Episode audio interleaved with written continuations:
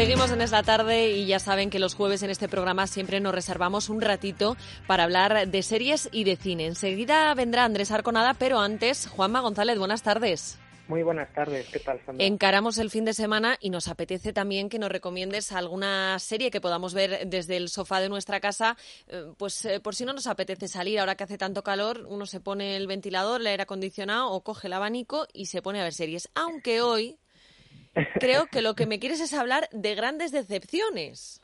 Grandes decepciones hasta ahora y siempre teniendo en cuenta que estos son los gustos de Juanma González, que al final no deja de ser un tío que pasaba por allí.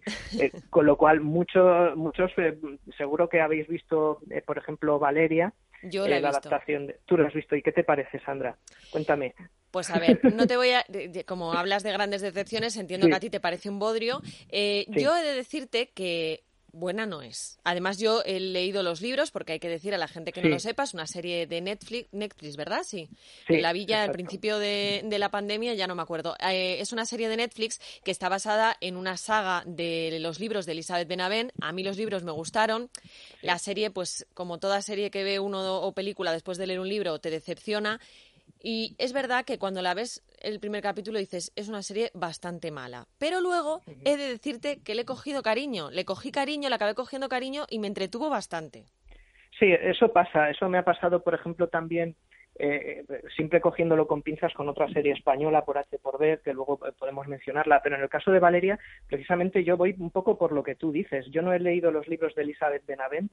Eh, sí que es cierto que cuando haces una adaptación eh, hay problemas que tú incluso como espectador pues tienes que saber eh, contextualizar. Eh, una serie o una película no es un libro, ¿no? Entonces tú cuando ves Parque Jurásico tienes que entender que no cabe toda la novela en una película, ¿no? Hmm. En dos horas. tienes que saber una serie de cosas que, que, bueno, yo creo que el espectador es inteligente. Yo creo que en Valeria hay un problema eh, a la hora de definir a la protagonista, porque mira que se esfuerza la buena actriz que lo interpreta, eh, pero eh, uno no acaba de comulgar con Valeria y la serie no sabe si tratarla como de una manera un tanto irónica o como una genuina heroína que se enfrenta a problemas que yo creo que todos los periodistas hemos vivido, ¿no? O todos los jóvenes.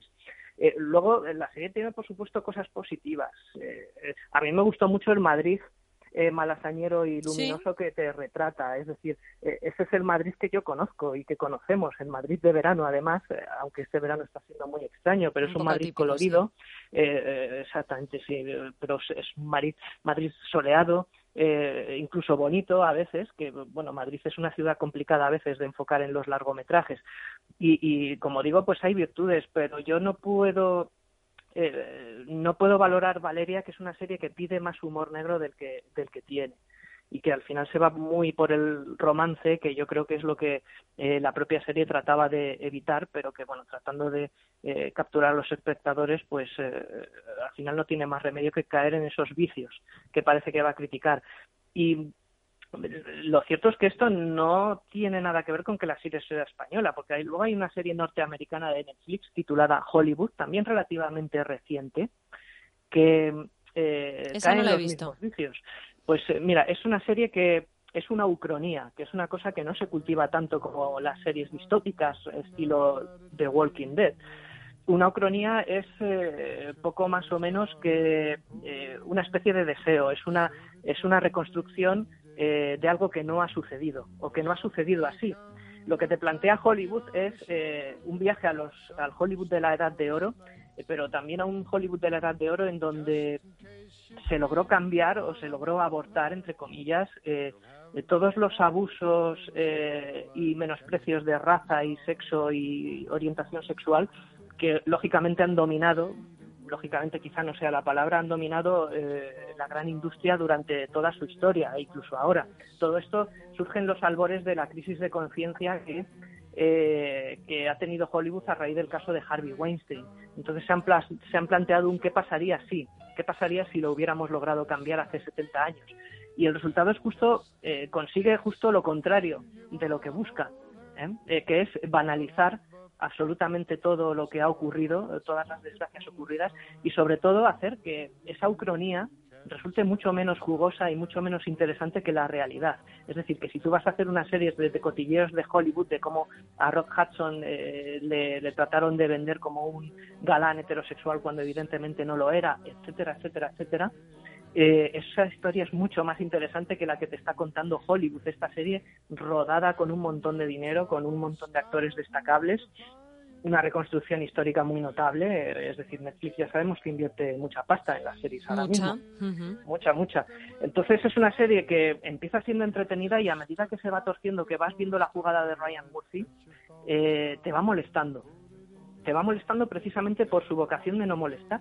Entonces es como que se queda uno como espectador con una sensación muy rara en Hollywood, con una decepción muy agria. Y eso que trata de ser una serie dulzona, una serie optimista en tiempos pesimistas. Entonces yo no, yo te recomiendo que la pruebes, Sandra. Venga, voy a intentarlo. Si no te gusta.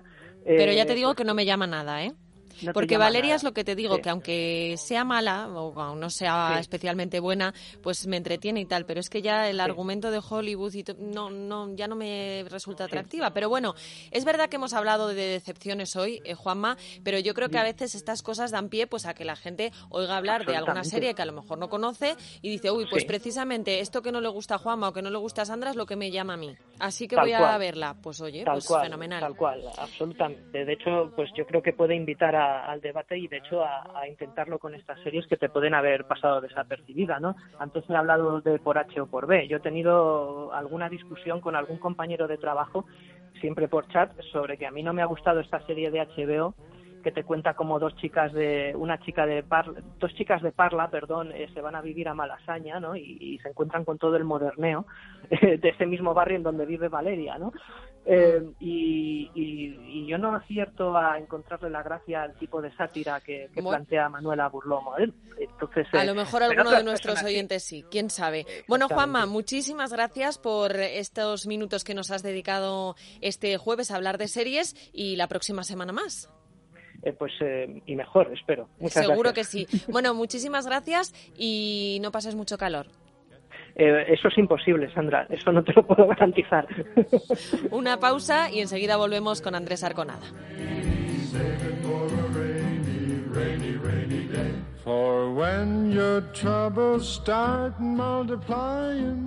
Es la tarde de Dieter con Sandra León. Es radio. Es La tarde de Dieter, con Sandra León. Es radio. Now this is a story all about how my life got turned upside down. And I'd like to take a minute, just sit right there. I'll tell you how I became the prince of a town called Bel Air. Andrés Arconada, buenas tardes. Tenemos que estar escuchando a este señor. Pues porque Isaac quiere hacerte rabiar. ha dicho, ¿qué puedo ponerle? Mi último programa presencial aquí, porque ya el mes de agosto con Nieves entraré desde mi pueblo en Palencia. Isaac. Ay, al fresquito. Tú también estarás al fresquito en Cervera, y hace más fresquito en Palencia. Y comiendo buenos chuletones buenas patatas pero fíjate, se me hace la boca agua. Pues sí, y a mí.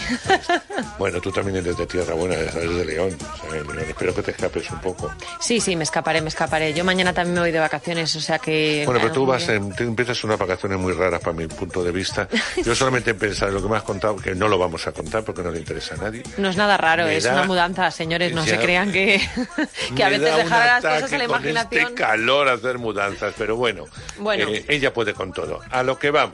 A ver, que tengo aquí muchísimas películas hoy, no sé si todas buenas o todas malas, pero hay muchas. hay un poco de todo. Mira, vamos a empezar por una película española que a mí me ha gustado, me ha divertido mucho, es más familiar que la primera parte. La de Santiago Segura. Sí, eh, me sorprende mucho cómo Santiago puede pasar de, dirigir películas como Torrente a hacer una película tan familiar como fue Padre no más que uno, que fue uno de los grandes éxitos, más de 15 millones de euros de recaudación, y que eh, ha querido en la segunda parte estrenar en plena pandemia, estrenar en la última semana de, de, julio, porque piensa, al igual que yo, que entrar en el cine es como entrar en un quirófano. Es decir, eh, no ocurre nada, no pasa nada, eh, vas, eh, ves la película en pantalla grande, la ves con tu mascarilla, tienes todos los protocolos de seguridad, pasas por, tu, por los sitios que te marcan, te lavas tus manos, te pones tu mascarilla, no puedes comer nada y ahí estás toda la película separado de la gente o al lado de una persona familiar, ¿no? En este caso tu marido, si llevas a un niño o lo que sea. Esa es una película de, de niños, se llama Padre no hay más que uno o dos, la llegada de la suegra y suena así. Javier, tenemos que hablar. ¿Qué pasa? ¿Me miras a decir que hay otro? Sí. Ay, Dios. Es un niño. Estoy embarazada. Tiene que ser un error. Pues no, no es un error. Os vamos a dar una gran noticia. Se están yendo las cosas de las manos. Pues esta película, si no se hubiera estrenado tal, lo digo por las limitaciones que hay de, de cines. Primero no están todos los cines abiertos, después solamente sabéis que puede estar el 35%, con lo cual eh, yo creo que va a llenar en el fin de semana todas sus sesiones, pero con todo y con eso no, No puede, puede hacer la- taquilla que se hubiera hecho en otra Exacto. Y época. A mí me dijo Sony que ya si, si hicieran 5 millones al final de- del verano... Que se daban por satisfechos. Serían, vamos, serían como satisfechos. Bueno, la historia empieza como la estáis oyendo. Ya sabéis que en la primera tiene cinco hijos, eh, em, siempre había pasado un poco de sus hijos, la mujer se propone un viaje y se marcha y le deja con los cinco hijos y tiene que bandearse, tiene que entrar en el circuito de los chats familiares, de los chats de padres, Madre de mía. todo el este que el pobre no sabe nada y se producen los equívocos, aparte que los niños pues no son santos específicamente, porque los hay de todas las edades. Bueno, pues en esta segunda parte él ya está más hecho a los niños, más o menos le conocen, la mujer es la que lleva el peso eh, del trabajo, pero le comunica, como estáis habéis oído en el tráiler, que está de nuevo embarazada con un sexto hijo. Claro, se Hombre, normal que le dé un parraque. Exactamente, da un parraque a este hombre y, y luego además es muy aprensivo que la mujer no sufra, que tenga un buen embarazo, que tenga no sé qué y tal. Y eh, pues la mujer llama al personaje de, de Loles León para que vaya a ayudarle y ya imagínate lo que Menuda es. suegra. Además, los niños quieren perro. Evidentemente, no hay lugar para un perro.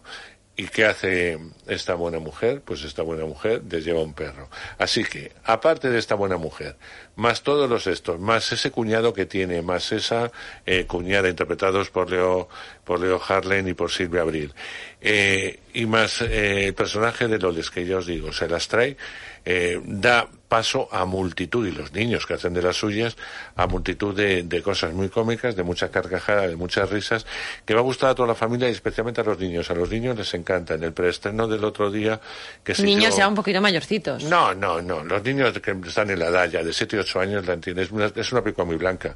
La entienden y además se identifican con las cosas los de estos hijos, críos, sí. sí, que son finas filipinas, todos ellos, ¿no? Todas tienen muy buenas ideas. No, eso te iba a decir, digo, a ver si les van a dar malas ideas, Sí. no sé yo si... Tú lo irás, lo irás viendo según veas a tus bebés crecer. Ay, sí, verás, eh, Si la mayor, que tiene dos y medio, ya es fina, no me quiero ni imaginar pues, dentro de unos años. Mientras que no te salga alguna de ellas, que ahora en la primera quería ser la Pantoja y ella cantaba por la Pantoja, y en la segunda eh, se ha presentado un casting eh, de andaluza y todo el rato se empeña a hablar en andaluz, pero un andaluz muy marcado y el padre por más que le dice que no es andaluza, los andaluces no hablan así. Oye, apetece Pues, verla, ¿eh? ¿Y qué nota le muy- pones? Yo le voy a poner un seis y medio, cercano al Un siete, seis y medio, muy seis y medio o siete.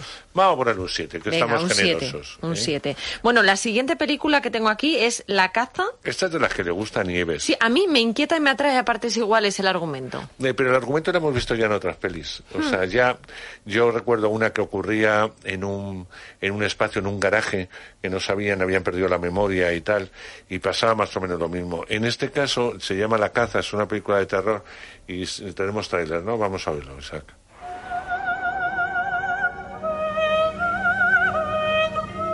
Señor, ¿le apetece una copa de champán? Perfecto.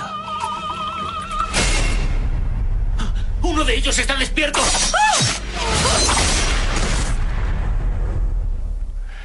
¿De qué va esto? Bueno, eh, estamos en un bosque, en un claro de un bosque, y de pronto vemos a 12 extraños que están dormidos, se van a despertar. Estos 12 extraños no se conocen, no saben qué hacen, qué hacen ahí, eh, todos hacen preguntas, pero evidentemente no hay respuesta porque ninguno de ellos puede responder a lo que les está pasando, y lo que les pasa es que hay eh, distintos eh, miembros de las llamadas élites o de, de poder o de la alta sociedad que tienen un juego mm, que les encanta, que es cazar.